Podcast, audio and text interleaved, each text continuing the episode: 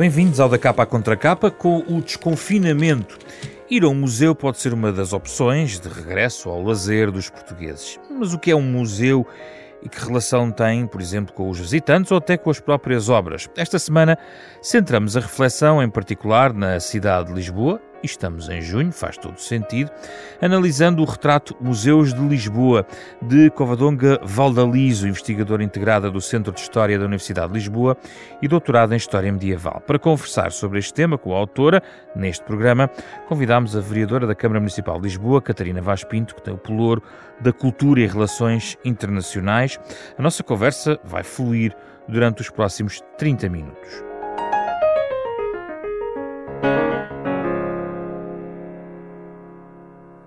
Obrigado pela vossa presença, é um gosto recebê-las aqui no nosso, nosso programa. Uh, Covadonga, a primeira pergunta é aquela que eu penso que não está respondida e objetivamente e reconhecidamente não respondida no, no, no livro, que é o número de museus. Afinal, quantos são os museus? A lista que está aqui são 70, mas há mais. Já, já conseguimos uh, descobrir esse enigma ou não? Não, e eu acho que é, é, é, simpático não sabermos quantos há. Eu, pelo menos para mim, é simpático. É, por acaso, ontem falaram-me de um novo, que eu não conhecia. Um novo museu? E, sí. e portanto, acho que essa, essa ideia de descoberta constante de, de novos espaços é, é, é o que faz com que seja especialmente simpático não sabermos quantos museus há no total. Mas a lista que, que aqui junta tem uns 70, mais ou menos, é isso? 60, 70? Acho que mais de 70, acho que mais perto dos 80. Mas nem todos são, também há uma parte do livro que explica isso, há, há os que se apresentam como museus, mas não são museus, são espaços comerciais, não é? Eh, também a definição de museu às vezes é um pouco estranha, não é? Eu penso que para quem trabalha em museus é, há uma definição clara, Sim. mas é, a, a, ideia desse texto era ver como é que percebe isso alguém como eu própria, que não sabe nada sobre é, política é, museística e que simplesmente vê a palavra museu e identifica isso com um espaço visitável. Sim. Uh, basta entrar para comprovar que a palavra é apenas um enfeite. Pode ler-se aqui na página 85 do livro. Catarina Vaz Pinto, quantos museus há em Lisboa? Sabe, a vereadora da Cultura? Eu também não sei. Guiei-me pela lista da, da Covadonga. Acho que há mais ou menos, eh, acho que é um valor aproximado que os que ela identificou. Eu sei quantos é que há num, na cidade, no, da, no município de Lisboa e sei. Nós temos oito museus a, Câmara tutela oito museus e um deles tem cinco espaços museológicos, portanto, são, são cinco polos, portanto, no, no total são 12 museus. Essa não era importante fazer essa cartografia de uma vez por todas? Sim, eu acho que sim. Aliás, há aqui muito trabalho a fazer e é um, é um tema que nós temos estado a discutir, porque na verdade os museus, diria que os grandes os, uh, os museus, os grandes museus são museus nacionais, eh, o Museu da Arte Antiga, o Museu, de, o, o, Museu de Arqueologia, a Etnologia, portanto temos esses, esses grandes museus. Depois temos uh, museus de fundações, fundações importantes, o MAT, uh, o Museu das Comunicações, o, o, Museu da EDP, portanto, os vários museus da EDP. Um, que, temos o, o, Museu, a Fundação Carlos Gulbenkian, uh, temos o Museu Berardo, depois temos os museus municipais e, portanto, há muitas entidades também que têm museus. Portanto, eu diria que os museus são da administração central, da administração local, de fundações e depois de outros, de outros, de outros tipos de entidades. Mas a cartografia não é só relevante para saber onde estão e quantos são, mas não, também não, mas, para mas, articular Exatamente, é? portanto, é? aliás, há, há, uma discussão antiga que é, no fundo, criar um, um eixo museológico na zona de Belém ajuda, porque aí sim há uma grande concentração e até de criar um, aquilo que existe noutros países, um museu uh, o distrito dos museus, Muse uh, Museum Art District, que é uma coisa que nós ainda não conseguimos, eventualmente com bilheteira única ou não, portanto, formas, e isso permite também uh, criar a rede de museus da cidade, permitiria também fazer uma divulgação mais, mais estruturada, com horários, com políticas de preços, sugestão de visitas uh, e também criar lógicas de programação mais interessantes. Portanto, é, é um trabalho que há a fazer que nós gostaríamos de continuar a fazer. Neste momento, nos últimos anos, temos me preocupado de requalificar os museus, os nossos museus. Portanto, há também uma entidade que é a Associação de Turismo de Lisboa, que tem um, um cartão, que é o Lisboa Card, também permite descontos em vários museus e monumentos da cidade, mas nem todos os museus e monumentos da cidade estão incluídos nesse, nesse, nesse cartão. Portanto, na verdade, há aqui um trabalho ainda a fazer, de facto, de identificação e de programação e divulgação conjunta. E eu acho que isso é o, o que os visitantes uh, mais se queixam é, na verdade, terem dificuldade de aceder a um portal único sobre a agenda cultural de Lisboa. Uhum. Um, Covadonga, o objetivo foi esse, foi visitar como uma pessoa que não sabia quase nada. Gostava que explicasse um pouquinho, porque foi, foi propositado a ideia de não procurar muitas informações antes, colocou-se um pouco nos sapatos de um visitante normal. Essa foi a ideia, presumo, e também gostaria de também perceber Nessa medida, o visitante normal, que dificuldades é que encontra? É encontrar o museu? Há aqui várias referências. A Covadonga vai inclusivamente à questão do calçado, do ar-condicionado, que torna a visita muito fresca para quem quer ver. Gostava de ouvir sobre isso. Eh, bom, nese, no meu caso eu non gozo de ar condicionado, portanto iso é como grande parte do texto, é moito subjetivo.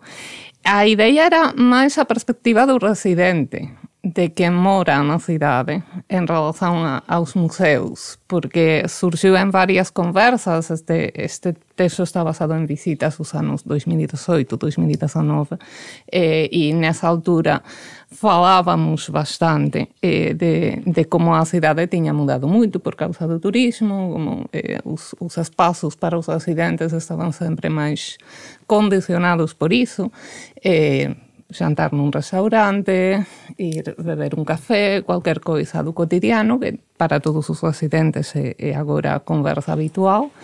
E eu comecei a pensar que, que lugar ocupaban os museus, que son espazos, digamos, semipúblicos, eh, nese cotidiano dos residentes, sobre todo tendo en conta que que, que ten restaurantes, que ten cafés, que ten lojas, que ten moitos espaços convidativos que que eh, talvez poderiam fazer parte eh, do, dos, dos nossos domingos, por Sim. exemplo. E que era, comecei a perguntar a amigos e a maior parte deles não não só não os visitavam, mas sentiam-se mal por não visitá-los, o que eu achei bastante simpático. Sentiam que estava que, que, que, que deviam visitá-los, eh, mas não estavam Por que não visitam? Por que não visitavam? Por acaso, nas últimas semanas, várias pessoas me comentaram, em conversas que não tinham nada a ver com, com museus, que aproveitaram, entre aspas, mas era a palavra que, que utilizavam, estes meses eh, para visitar lugares da cidade, da cidade que há anos que não visitavam por causa do turismo. Hum. Mas este, acho mas, que é com, desculpe, acho que é mas, mas não tem a ver, portanto, com com fatores como preço, como distância, com nada. É apenas um desinteresse que há? Eu acho que o prazo não, porque eu acho que os museus de Lisboa, no geral, são muito baratos. Mas eh, também penso que eh, os dias de portas abertas são muito convidativos. Hum. É, é, é, diferente eh, por exemplo, o Gulbenkian, os domingos à tarde, muda completamente a ideia de as pessoas entram, saem, voltam a entrar. Nós vemos muito isso nos museus britânicos, não Portanto, eu acho que não é exatamente o prazo, mm. mas sim a ideia de que é ir de, de propósito, ir, ir fazer uma visita. E haver eventos com debates, concertos, faz a diferença na forma como os visitantes procuram o museu? Sí, acho que totalmente. No meu caso, as miñas visitas anteriores a estas tiñan sido por eh, conferencias, exposições, debates. Hum. Uh, vale a pena sublinhar que este retrato, eu diria, é uma, uma espécie de reportagem uh, que Covadonga vai por todos os museus, articula aqui nestas páginas o que encontra, uh, são reflexões da sua observação uh, em muitos museus, em muitos museus, sublinho, uh, basicamente gastou muitos quilómetros a andar aqui pelos museus de Lisboa. Catarina Vaz Pinto, como é que se compreende que os lisboetas, não sei se concorda, estão divorciados dos seus museus? O que é que se passa? O que é que se passa? Eu acho que não é só um problema de estar dos portugueses, estar, dos lisboetas estarem divorciados dos, dos, dos, museus. Acho que nós ainda somos um país em que os índices de participação cultural são muito baixos comparados com, com os outros países da União Europeia. Portanto, acho que há aqui um problema uh, fundamental de sensibilização e de acesso à cultura que não está resolvido no nosso país e, portanto, eu acho que começa tudo por aí. Uh, portanto, não há esta prática de ir, uh, de ir visitar museus. Sim. Depois acho que não concordo com a Covadonga que não é o preço, porque o preço, realmente, os preços são muito baixos, mas eu diria, é um aspecto que ela também assinala no livro, que é a questão dos horários. E que tem sempre a ver isso com os visitantes irem aos espaços culturais de, de, do seu, da sua cidade, ou seja, porque os horários, então em, em, em Portugal nós temos horários muito rígidos, normalmente os, os, os, museus fecham às 6 da tarde e na verdade as pessoas estão a trabalhar, têm a sua vida normal e portanto só aos fins de semana é que têm tempo de ir aos museus e mesmo aos fins de semana os, uh, os horários fecham muito cedo e portanto essa questão dos horários não haver, são tentativas que já se têm feito e há também ideias de, pelo menos noutras cidades europeias, muitas vezes quintas, sextas e sábados, os museus estão abertos, por exemplo, até às 10 da noite. Uh, acho que isso também certamente queria uh, trazer muito mais pessoas aos no museus. No caso dos museus da tutela municipal, foram feitas experiências nesse sentido? Não, no, nós nunca fizemos, mas uh, há ideias de fazer, mas, por exemplo, depois há sempre, por exemplo, aqueles os dias internacionais dos museus, em que os, os museus estão abertos antes da pandemia, outros estiveram abertos até à meia-noite, portanto... Mas qual é o problema? Ajude-nos lá a perceber. Tem não, a o problema com... é sobretudo tem a ver com recursos humanos, porque isso implica mais pessoas... Pagar turnos. umas horas extra. Exatamente. Não é? É, o problema passa um bocadinho por aí. Mas devia haver essa capacidade, quer dizer, um dia não são dias, não é? Sim, sim, não, mas, mas enfim, tudo, o facto de haver, eh, digamos, isso é as máquinas do Estado e do. Aliás, há um museu que acho que é o da Fundação do Oriente, que lá está, é um museu privado, que acho que há um dia da semana que, que, que, que abre até às 10 da noite. Portanto, essas, esse tipo de, de, de, de, horários eh, não é só depois uma questão de dinheiro, é questão dos contratos coletivos de trabalho, há, há uma rigidez de normas de contratação no setor público que é mais difícil de, eh, de, enquadrar para este tipo de experiências e, portanto, também tem a ver com Mas, isso. E quando fala do acesso à cultura, está a falar de uma coisa realmente cultural, que é estrutural, que é Sim. novos hábitos, novas formas. Isso é uma questão que se ultrapassa com uma ou duas gerações? Como é que Catarina Vaz Pinto vê Sim, a mudança, as ferramentas dessa mudança, digamos, de mentalidade? As ferramentas, eu acho que passam por várias estratégias, passam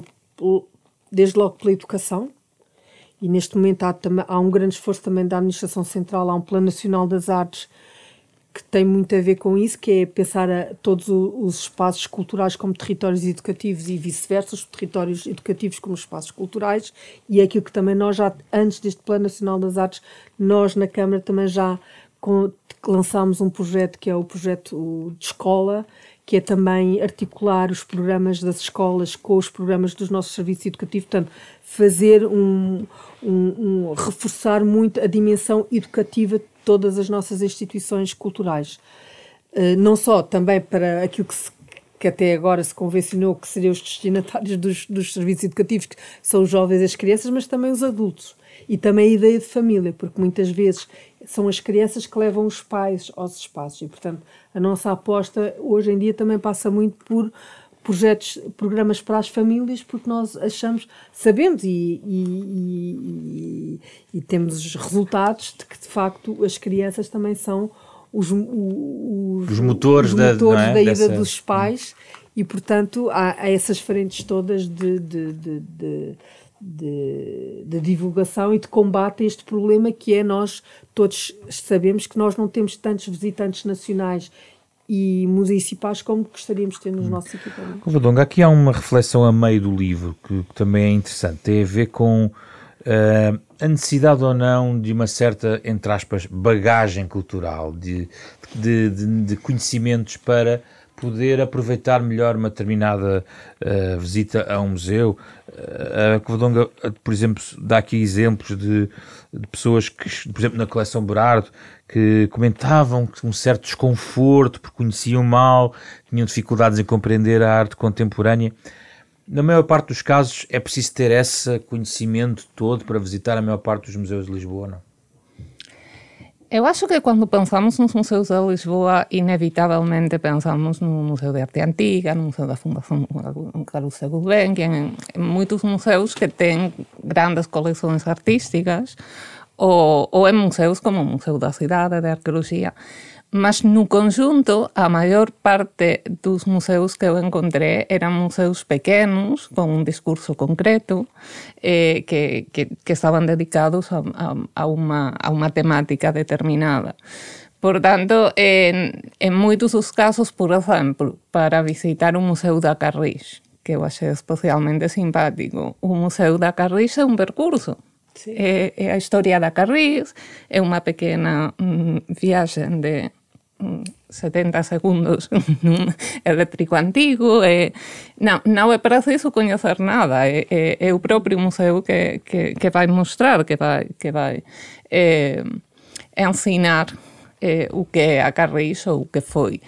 Mas eh, en outros casos eu acho que, que as coleccións crían un diálogo e que consoante eh, a bagagem cultural da pessoa, esse diálogo será, será diferente. E acho que o que o que faz simpático visitar museus, porque cada pessoa percebe eh, as coisas de uma maneira. E, nesse caso, de, por acaso foi numa visita acompanhada que, que uma pessoa comentou comigo isso, que são problemas que nós temos com a arte contemporânea, não? com é a coleção em si ou com o museu.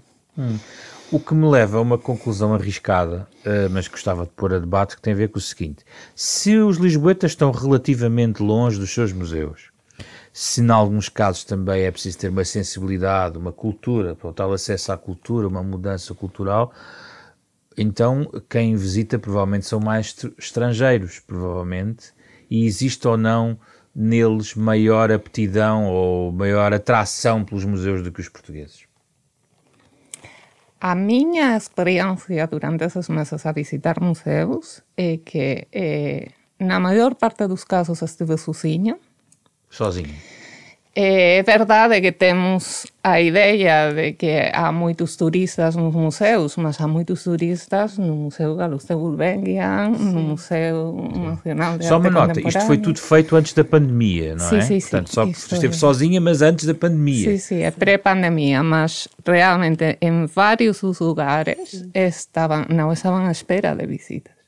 Hum. E, e achaban esquisito eh, eu tivesse chegado lá para fazer a visita, porque há, há, há muitos museus espalhados pela cidade e muitos deles são muito pequenos e são, surgem de iniciativas concretas e realmente apenas recebem visitantes.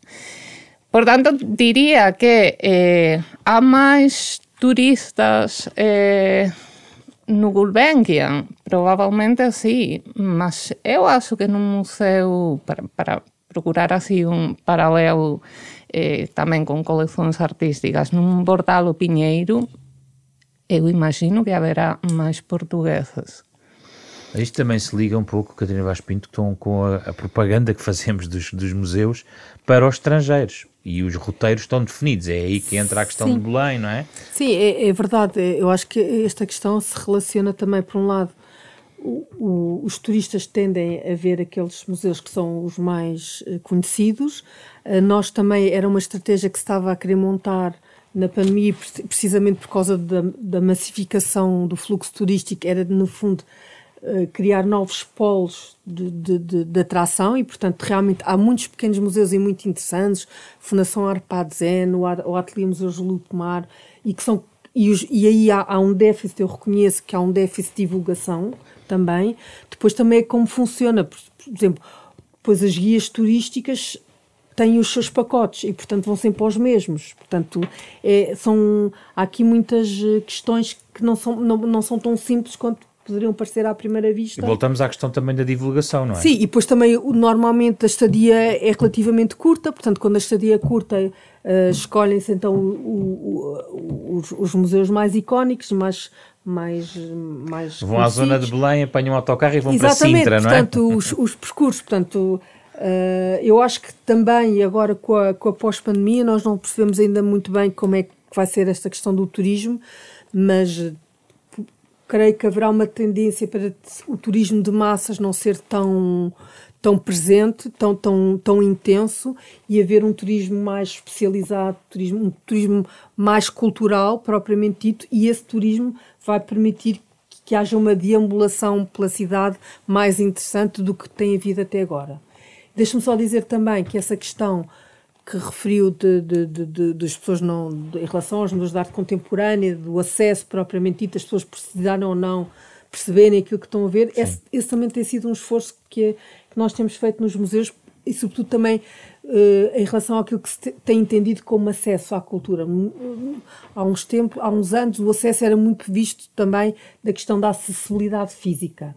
E hoje em dia também há uma grande preocupação na linguagem clara, na, na, na, nas, nas, nas, tabelas das obras serem mais explicativas, a linguagem não ser tão técnica, porque de facto é preciso dar essas ferramentas ao público. Também há um grande crescimento das, dos próprios das visitas guiadas, tem sempre que são sempre muito muito muito normalmente tem sempre muito público, porque de facto as pessoas precisam de ter uma compreensão mais abrangente daquilo que estão a ver, e isso é um esforço que os museus todos têm vindo a fazer uh, nos últimos anos também, de, de, de, entender essa questão do acesso. Aliás, há uma entidade que se chama Acesso Cultura e que precisamente dá um prémio que é o Prémio da Linguagem Clara. Hum. E, e, eu acho que isso é muito importante. Nós temos tido preocupação de insistir com os nossos diretores de museus, os folhetos, os programas, terem uma linguagem verdadeiramente acessível, porque há um jargão museológico que era muito presente até há uns anos atrás e que realmente o cidadão comum não entendia. Portanto, há toda essa transformação que está a ocorrer também nos museus e que é muito importante. Esta questão do pós-pandemia, mas também com a pandemia, Covadong, leva-me a um, um, outro tópico também do livro uh, e gostava de ouvir. Tem a ver com a dimensão virtual dos museus. Uh, como a Covadonga bem aqui sublinha no livro, dá vários exemplos, há coisas para todos os géneros. Há museus que se calhar têm muito pouco na internet, mas outros têm, permitem fazer visitas e agora durante a pandemia muitos projetos passaram pela exploração, não é, de museus um pouco por todo o mundo e presumo que aqui em Lisboa, como é que estamos aqui em Lisboa em termos de internet e museus, digamos assim? Bom, esse, o texto é, é pré-pandemia e, e evidentemente todos mudamos muito, a nossa relação com o virtual mudou muito neste eh, ano e tal. Eu penso que, eh, que há, há uma parte das visitas virtuais que é extremamente engraçada do meu ponto de vista e, e, e, muitas das peças só se podem ver online porque não, não é possível para os museus mostrar o acervo completo em muitos dos casos mas eh, eu acho que tirando o caso de, de alguns muito concretos, é o discurso do museu não está presente na página. É, o percurso que, que, uhum. que, que, se faz. É, verdade que há páginas que, que fazem umas propostas de percurso virtual, mas é, eu acho que não substituem é, aquilo. E acho que também não é o objetivo. É, mas pode atrair, não é, uh, o visitante para uma viagem sabe que quando for a Lisboa existe aquele museu, por exemplo, ou não? E há experiências que estão a ser feitas, eh, como, por exemplo, todos, todas estas, estas análises de, de, dos quadros com diferentes tipos de luz para ver eh, eh, como que foram pintados. Alguns museus estão a colocar essas fotografias na, nas suas páginas. Pronto, coisas uhum. que, que, que não seria possível mostrar eh, na própria visita, uma coisa complementar. Uhum. Portanto, eh, acho que, que sí, que, que, que há uma parte em que, como em todo o mundo, acho, o virtual complementa o físico, mas, mas não substitui, evidentemente. Hum. A maior parte das pessoas, quando os museus abriram, regressaram.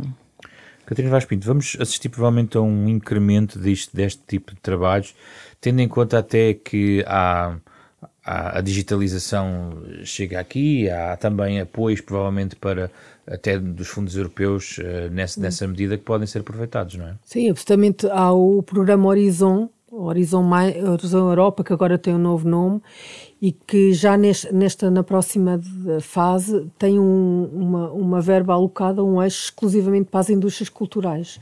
E precisamente aí há toda esta parte de digitalização de museus, arquivos e bibliotecas tem muitas hipóteses de ter acesso a financiamentos e como a Covadonga diz, eu acho que estas, e, enfim, em relação a tudo na vida, é, é, o, o, os próximas décadas, o, o futuro será entre o real e o virtual e, e estamos a temos que encontrar a solução mais equilibrada para, para, para, para, estes dois mundos. Mas isso não põe em causa aquilo que estava a dizer de uma, uma tentativa de um turismo cultural num pós-pandemia?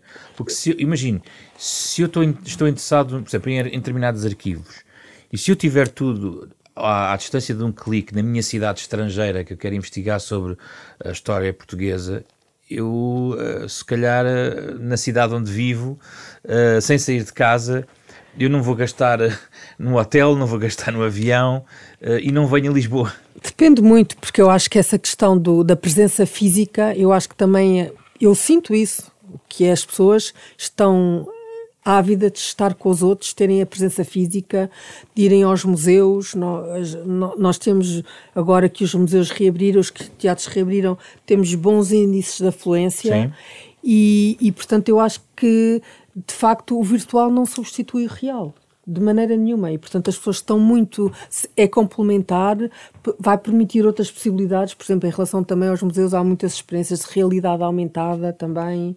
Isso é muito interessante, podem-se ter experiências muito interessantes, mas na verdade o, o nada substitui a presença física, nada uh, substitui uh, uh, o ver uma pintura ao vivo, não é uma experiência única, assim uhum. como é uma experiência única ir, ir ao, teatro ou assistir a um concerto de música.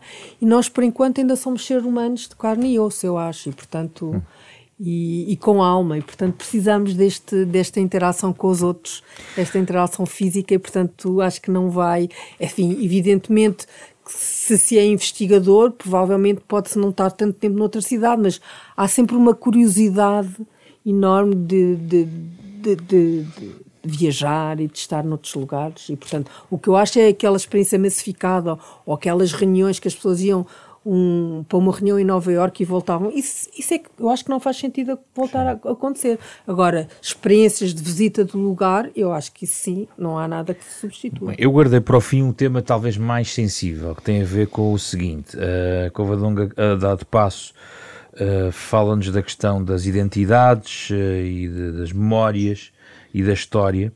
Uh, e diz, dizendo que no processo de repensar conceitos e atualizar discursos, se calhar ainda falta introduzir nessa noção de identidade a inegável mistura cultural e genética que caracteriza os passados de Lisboa e define os lisboetas atuais. No fundo, a ideia de uma, de uma Lisboa, uma nova Lisboa, uma Lisboa mais atualizada. Uh, falta essa dimensão de Lisboa, Covadonga, neste momento nos museus? Digamos que eu tive problemas com alguns discursos. Não, não de uma maneira geral, não no seu conjunto, mas não, não especificamente com discursos que encontrei nos museus também, mas com, muitos dos, com muitas das conversas que havia na altura sobre as possibilidades de abrirem eh, novos museus ou não. E, e acho que é um debate aberto não apenas em Lisboa, em, em muitas cidades nos últimos anos, e que os museus são um bom lugar para, para entrarmos nesse debate, para discutirmos com, com as peças. Mas isso não está a acontecer. Eu acho que Para sim. mim aconteceu. No meu caso aconteceu. É, eu acho que, que, que as visitas a, aos museus têm uma parte de interatividade eh, com o discurso que propõe eh, o museu a exposição. e que, y que algunos de esos discursos pueden ser desafiantes ou, eh, ou, unha persoa pode non concordar con eles e, mas, mas precisamente por estar lá físicamente e, e non en casa asistir desde o computador eh, pode ficar envolvido nesse debate e, e, e responder a, a esse discurso. Portanto, sua perspectiva, isso está neste momento relativamente uh, acautelado, está visível nos museus em Lisboa? A minha perspectiva é que eh, esta cidade tem um passado plural extremamente rico, do meu ponto de vista. E, e quando encontro discursos que, que, que fazem com que, com que esse passado seja mais simples, ou menos plural, ou eh, mais, mais eh, associado a determinados elementos e não a outros, eh, não, não, sinto eh, que esse discurso se identifique com, com a cidade. Portanto, eh, se encontro esse discurso, que seja no museu, que seja num texto, entro nesse debate. Catarina Vaz Pinto, esta nova Lisboa está nos museus? Ou tem que ganhar uns anos, se calhar? Eu acho que essa nova Lisboa começa a estar, eu diria que não ao nível, se calhar, do, do, das exposições de longa duração, mas há muito, pelo menos na Câmara, no, no, nos museus da Câmara e nos momentos na Câmara, nós temos feito muito esse trabalho de, de, renovar, através, sobretudo através das exposições temporárias. E se calhar um dos marcos fundamentais foi precisamente Lisboa, capital ibero-americana da cultura. Nós fomos em 2017. Eh, eh, capital Ibero-Americana da Cultura, introduzimos um dos eixos de, de, programação foi precisamente a presença dos afrodescendentes em Lisboa. Nessa altura, por exemplo, fizemos um, um, um roteiro de todos os museus de Lisboa, não apenas os, os museus do, da, da, da, Câmara, mas o Museu da Marinha, o Museu Militar, o Museu, o Museu da Arte Antiga, todos, com, sobre os testemunhos da escravatura. No fundo, de evidenciar em cada um desses museus, por exemplo, peças que tivessem a ver, ou objetos, ou documentos arquivísticos que tivessem a ver com essa temática. Mas lá está, não era o próprio discurso do museu em si que, que era renovado a esse nível, mas começámos a trabalhar. É uma ferramenta de renovação do discurso, por exemplo, sobre a história? Exatamente, por exemplo, no padrão dos descobrimentos, que se calhar é o caso mais emblemático, nós já desde 2016 e, por exemplo, em 2000, temos vindo, a, a, a maior parte das exposições que fazemos no padrão dos descobrimentos tem, tem a ver precisamente com a revisitação dessa memória colonial. E, portanto, temos feito, o, se calhar a exposição mais emblemática a esse nível foi também na, durante a, a, a, a capital ibero-americana, em que uma das exposições principais foi, do, foi baseada no livro do Francisco Betancourt, que escreveu um livro muito importante sobre os racismos, e que a exposição foi comissariada por ele, e portanto foi a partir do livro dele que fizemos essa exposição no Museu da Escravatura, assim como fizemos uma, uma exposição Retornar, por exemplo, sobre toda essa experiência de, de, de toda a população que voltou no, no ano de 75, voltou da África, e portanto com os testemunhos, portanto são sempre exposições que te, que te problematizam todo esse passado uh, colonial português. E isso leva-nos à questão de não autonomizar isso num espaço específico, mas essa todo essa, esse cenário, essa dinâmica, essa narrativa, Sim. não queria usar a expressão narrativa, mas Sim. tudo isso se espalhar sim, multidisciplinarmente tá... pelas, várias, pelas várias disciplinas dos museus. Digamos. Sim, sim, isso está presente nos museus todos, nos monumentos, nos jardins, Jardim no Histórico Tropical em Belém, portanto Lisboa tem imensas... Eu entendi, só que a questão, que toponímia... como, se, como, se, falou sempre de um museu sim. específico para Pois, isso é uma, uma questão controversa. isso eu sei, isso é que estou a perguntar, não é? Na forma como ele foi enunciado, digamos que houve ali alguns equívocos, mas eu agora não Na forma como ele foi enunciado, não era sequer um museu propriamente dito, era uma, um roteiro na cidade, na verdade, que eh, evidenciasse essas questões, quer naquilo que tiveram de positivo, quer naquilo que tiveram de negativo. Por exemplo, agora também há um projeto um, que foi um projeto do Orçamento Participativo da Câmara, foi apresentado por uma associação de afrodescendentes sobre o memorial da escravatura. Portanto, a pouco e pouco, essas temáticas vão sendo trazidas para o espaço público. É verdade que noutros países europeus essas discussões já têm lugar há bastante tempo e que em Portugal e em Lisboa essas questões começam agora a tomar uma outra dimensão e acho que vão essa temática vai continuar Mas, nos próximos só perceber anos. a sua opinião. Na sua opinião, é, é, Não, faz, se... faz mais sentido haver um espaço específico para um determinado momento daquela história ou espalhar uh, todos os testemunhos na diversas. Como, como, como no fogo descreveu daquilo sim, que tem sim, sido sim, feito. Sim, sim, o que é que para que... si faz mais sentido? Acho que é difícil eh, ter um espaço, enfim, não, eu não me quero agora estar a, até porque a Câmara tinha um projeto e eu diria que acho que isso é uma discussão que está em aberto e ao que lhe disse, portanto, eu, eu acho que há muitos vestígios uh, desse passado colonial e desse passado, desse, desse tempo, uh, desse período da história, da expansão, de, de, tudo que isso trouxe em termos de, de encontro com outras culturas e de, de como é que isso influenciou quer no, a nossa própria cultura, quer como isso influenciou as outras culturas. Sim. E, portanto, o modelo, acho que ainda é um modelo em aberto. Que ainda está em aberto. Sim. Ficamos por aqui neste programa, o da capa à contra capa. Obrigado pela vossa presença. Eu recomendo o livro uhum. uh, de Covadonga Valdalize, Museus de Lisboa, que acaba mesmo agora de ser lançado pela Fundação Francisco Manuel dos Santos, mais um retrato que aqui trazemos. Este é um programa da Renascença em parceria com a Fundação Francisco Manuel dos Santos. Todas as semanas debatemos um tema por quase sempre com base em publicações da Fundação. O genérico original deste programa é de um artista chamado Mário Lajinha uh, e este programa pode ser ouvido na íntegra nas plataformas de podcast disponíveis no mercado e em rr.sap.pt. Esta semana, programa com Carlos Vermelho, André Peralta, Ana Marta Domingos e José Pedro Frazão. Regressamos na próxima terça-feira com outro tema em debate.